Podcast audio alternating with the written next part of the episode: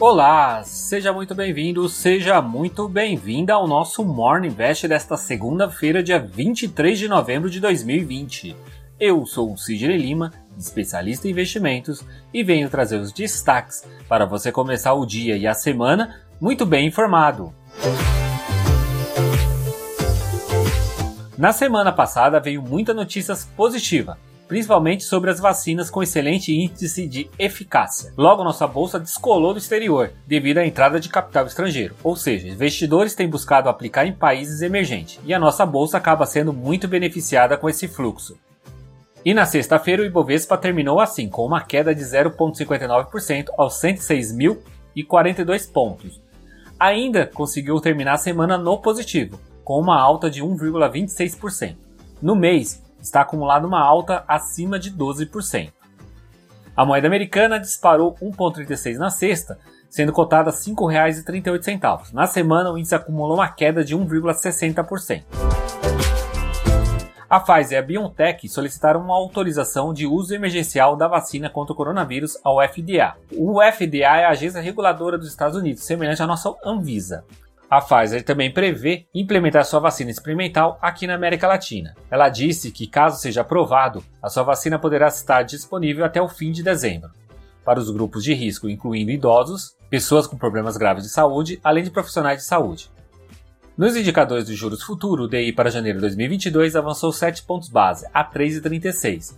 DI para janeiro de 2023 ganhou 15 pontos base, a 5,15 IDI para janeiro de 2025 cresce 16 pontos base a 6,98. Já o índice dos fundos imobiliários IFIX teve uma leve alta de 0,04%, aos 2.796 pontos.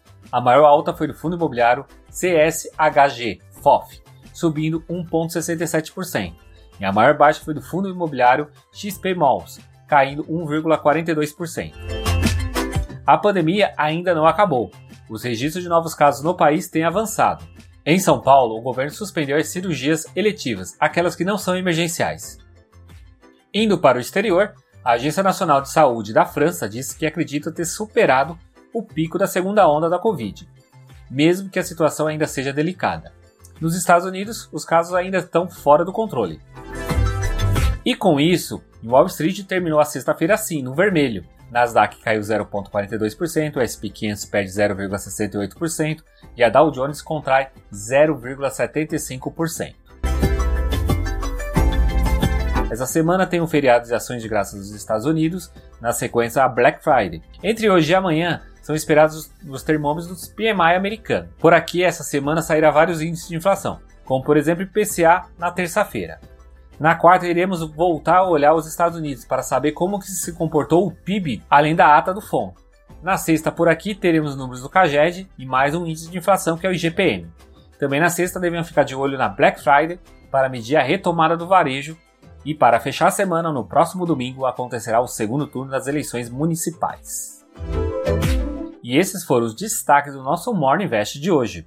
Esse conteúdo está disponível nos principais agregadores de podcast, como Deezer, Apple, Google, Spotify, entre outros. Então já aproveita e compartilhe esse conteúdo para mais pessoas.